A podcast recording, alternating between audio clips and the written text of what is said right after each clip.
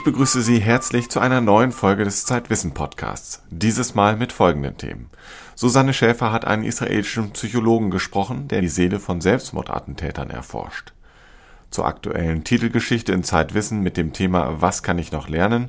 erzählt uns die Autorin Stefanie Schramm ein paar Hintergründe und gibt Tipps, wie man eine Sprache lernt. Und Jens Üdicke stellt mal wieder etwas Neues aus der Welt der Technik vor.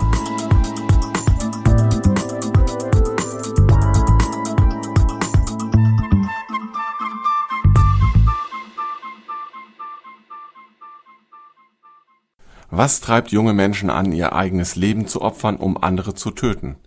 Diese Frage beschäftigt den Psychologieprofessor Ariel Merari von der Universität Tel Aviv seit nunmehr 30 Jahren.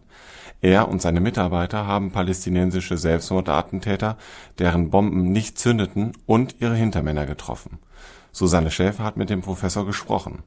Susanne, Ariel Merari erforscht palästinensische Terroristen. Hat er vielleicht ein persönliches Anliegen? Das habe ich ihn auch gefragt, weil ich dachte, möglicherweise kennt er Opfer von Anschlägen. Das hat er aber verneint. Er hat gesagt, er hat einfach ein ganz klares akademisches Interesse und er will herausfinden, was in diesen Menschen vor sich geht. Wie ist er denn überhaupt an die Täter herangekommen? Merari kann selbst Arabisch, äh, so hat er mit den Hintermännern und auch mit den verhinderten Selbstmordattentätern selbst gesprochen. Zu der Untersuchung gehörte aber auch, die Familien von Attentätern zu besuchen, die bei dem Anschlag dann tatsächlich gestorben sind. Und das hat er aber einer Kollegin von ihm überlassen, die pakistanischer Herkunft ist, weil er sich gedacht hat, die palästinensischen Familien würden sich ihr gegenüber sicherlich mehr öffnen als ihm gegenüber, weil er ja Israeli ist. Was genau hat er denn über die Attentäter herausgefunden? Er hat zwei verschiedene Typen charakterisiert. Zum einen sehr schwache Menschen, die sich leicht manipulieren lassen und die auch Anführern sehr gerne gehorchen. Und zum anderen sehr impulsive Typen, die sich sogar freiwillig für die Anschläge oft gemeldet haben. Aber egal, was für ein Typ man ist, man fragt sich ja, haben die Attentäter überhaupt gar keine Angst vor dem Tod? Merari sagt, die kommen in so einen, oder viele von ihnen kommen in einen besonderen Zustand, in der sie quasi von der Welt völlig losgelöst sind. Einer hat zum Beispiel auf dem Weg zum Attentat ähm, über Kopfhörer Koranverse sich angehört und sich damit wirklich in einen Zustand gebracht, der vielleicht einem Tunnel ähnelt. These um, verses helped him detach himself from the world. Uh, Diese Verse haben ihm dabei geholfen, sich vom Alltag loszulösen. Er hat nicht mehr an seine Mission gedacht, sondern sich abgelenkt. Das Letzte, an das er sich erinnern konnte, war, wie er den Bus betreten hat. Das hat er uns später erzählt und ich glaube ihm. He did not remember anything, and I believe him. Aber wir wissen von Augenzeugen, was passiert ist. Er ging in die Mitte des Busses und versuchte, seinen Sprengstoffgürtel zu zünden. Das funktionierte nicht. Die Mitfahrer bemerkten das und stürzten sich auf ihn, schrien zum Busfahrer. Uh, uh. Der Fahrer stoppte bei der nächsten Straßenkontrolle, Polizisten stürmten in den Bus, alle versuchten, den Attentäter zu überwältigen. Der Attentäter schrie, biss und versuchte weiter den Sprengstoff zu zünden.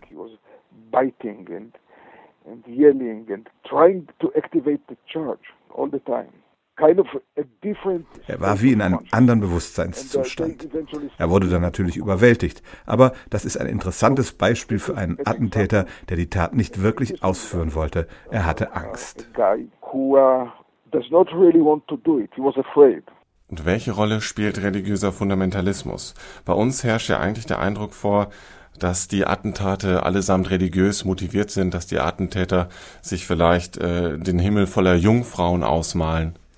Merari hat zu dieser Frage den Attentätern, die überlebt haben, einen Fragebogen gegeben und hat ihnen mehrere Antwortmöglichkeiten gegeben. Ähm, zum Beispiel auch, welche Rolle die Religion eben für sie gespielt hat und welche Rolle ähm, die Vorstellung mit den Jungfrauen zum Beispiel auch gespielt hat. Und das war aber beides nicht das wirklich Ausschlaggebende. Das größte Problem für die befragten Attentäter und auch ihre größte Motivation, einen Selbstmordattenschlag zu begehen, war tatsächlich die Besetzung durch die Israelis. Das vollständige Interview mit Ariel Merari lesen Sie in der aktuellen Ausgabe von Zeitwissen. Ariel Merari hat auch ein Buch über seine Forschung geschrieben. Driven to Death heißt es und es ist erschienen bei Oxford University Press.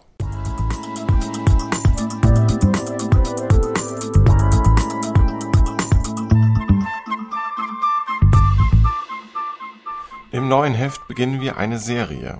Was können wir noch lernen? Was geht noch mit 30, 50 oder 70 Jahren? Im ersten Teil geht es um die Königsdisziplin des Lernens, das Sprachlernen. Warum ist das die Königsdisziplin, frage ich Stefanie Schramm, die Autorin des Titelstücks, die jetzt hier gerade bei mir sitzt. Also es ist deshalb die Königsdisziplin, weil man da komplett gefordert ist. Also erstmal die Sinne, hören, sehen vor allem, dann aber natürlich auch das Denken, das Ganze rational zu verarbeiten und letztlich auch die Bewegung. Also man muss Zunge und Gaumen und Lippen koordinieren, um dann die Sprache eben auch wirklich zu produzieren. Und das Ganze findet natürlich nicht im stillen Kämmerlein statt, sondern zusammen mit anderen. Das heißt, man muss die auch wiederum verstehen, verstehen, was die wollen um halt sich wirklich verständigen zu können, weil das ist ja letztlich das Ziel. Du hast dir für die Titelgeschichte ein spannendes Experiment angeschaut. Was war das genau? Also da ging es ums Chinesisch lernen. Das kommt uns ja sehr, sehr schwierig vor. Und es war an einem speziellen Institut, dem Landesspracheninstitut in Bochum. Da hatten die Leute drei Wochen Zeit, diese Sprache in den Grundzügen zu lernen. Und zwar rund um die Uhr.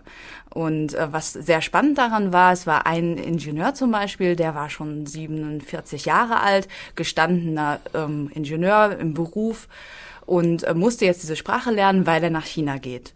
Neben ihm saß ein Schüler, 30 Jahre jünger, ans Lernen gewöhnt. Und da war eben spannend zu sehen, wie machen die beiden das? Kann er da mithalten, der 30 Jahre ältere, der schon irgendwie wirklich seit Jahrzehnten nicht mehr auf der Schulbank gesessen hat?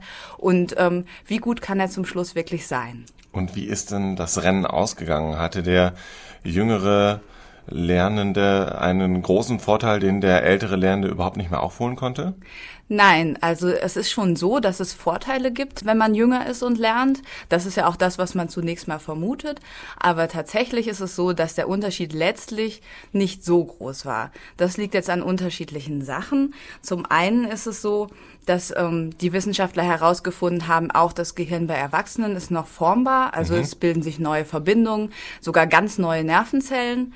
Und ähm, das bedeutet eben auch, man kann noch lernen und man kann auch noch extrem gut werden, wenn man spät anfängt.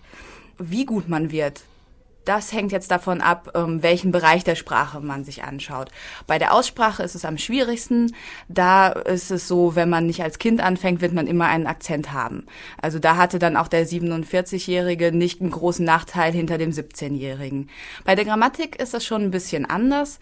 Da ist es so bis zur Pubertät, dass man da schon einen großen Vorteil hat. Davon hat der Schüler dann doch noch profitiert. Also er hat dann schneller verstanden, wie geht die Grammatik, wie kann ich Wörter kombinieren. Und beim dritten Teil, dem Vokabellernen ähm, ist es dann eher wieder gleich auf, weil das praktisch einfach neue Daten sind, die man sich aneignen muss. Und das kann man auch als Erwachsener noch sehr, sehr gut. Das hätte ich äh, zum Beispiel genau umgekehrt gedacht.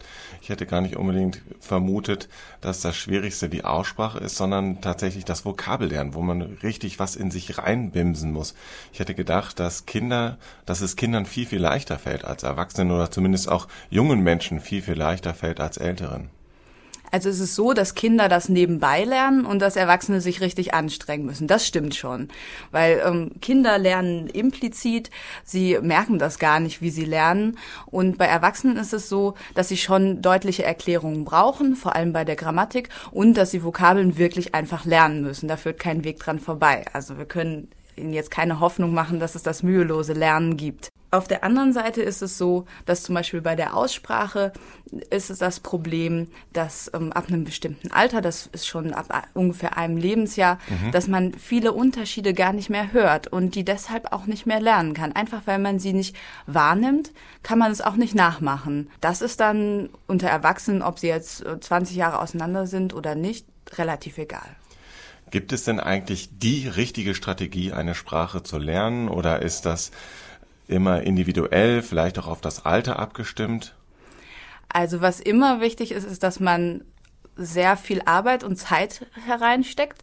Das ist zum Beispiel auch ein Vorteil, wenn es jetzt ältere Leute lernen, die einfach mehr Zeit haben. Die sind dann einfach weit im Vorteil, weil es wirklich, das sagen alle Wissenschaftler, darauf ankommt, wie viel Zeit verbringe ich damit. Und ansonsten ist das Wichtigste, dass ich weiß, warum mache ich das eigentlich? Was ist mein Ziel? Was ist meine Motivation? Wofür brauche ich das? Weil danach richtet sich ja auch, was lerne ich?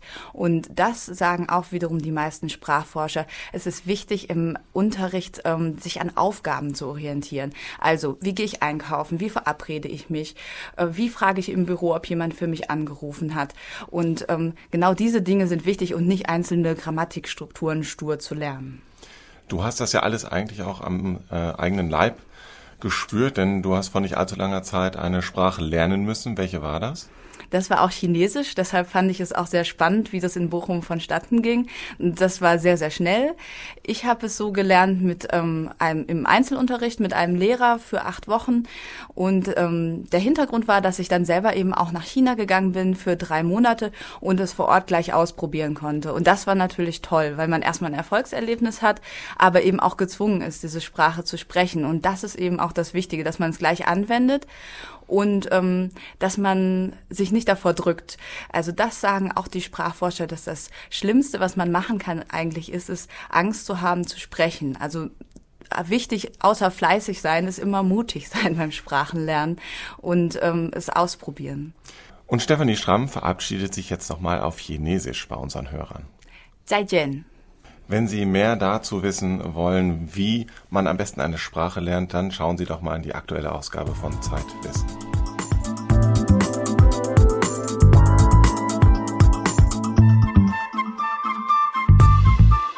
Neben mir sitzt jetzt wieder Jens Ülicke, der uns äh, dieses Mal auch wieder ein Gerät mitgebracht hat. Das heißt, eigentlich sehe ich gar nichts. Was hast du uns? Oh, doch, jetzt sehe ich es. Es ist ein Stift. Ja, es ist der Sharpie Liquid Pencil. Das ist äh, ein ganz besonderer Stift. Und zwar weswegen? Sieht eigentlich ganz normal aus. Ja, das ist so eine Art Zwitter aus Tintenroller und Bleistift. Also die Mine darin besteht aus flüssigem Graphit. Es schreibt sich aber wie mit einem Tintenroller. Flüssiges Graphit, das hört sich edel an. Aber kann es denn noch ein bisschen mehr als nur edel zu sein? Naja, also edel ist es nicht wirklich, aber es hat den Vorteil, dass es sich wegradieren lässt wie ein ganz normaler Bleistift. Zumindest, wenn du es innerhalb der nächsten paar Stunden machst. Nach 24 Stunden, verspricht der Hersteller, ist das Ganze nämlich so fest wie Tinte. Und meine Unterschrift unter einem Mietvertrag oder unter einem Kaufvertrag für eine Waschmaschine ist für immer beständig. Ja, also du kannst dir dann noch ein bisschen Zeit lassen, ob du da wirklich einziehen möchtest in der Wohnung. 24 ähm, Stunden. 24 Stunden kann man sich es anders überlegen oder ob du dem Makler die enormen horrenden Maklergebühren überweisen möchtest.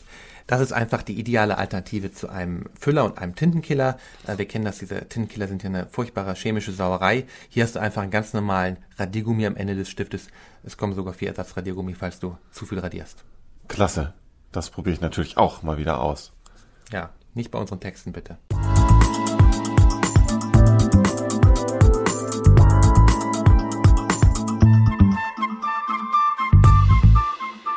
Das war's mal wieder mit unserem Podcast. Wenn Sie mehr erfahren möchten, dann schauen Sie doch mal in die aktuelle Ausgabe von Zeitwissen mit dem Titelthema Was kann ich noch lernen? Oder besuchen Sie uns im Internet auf Zeit Online oder auf unserer Facebook-Seite.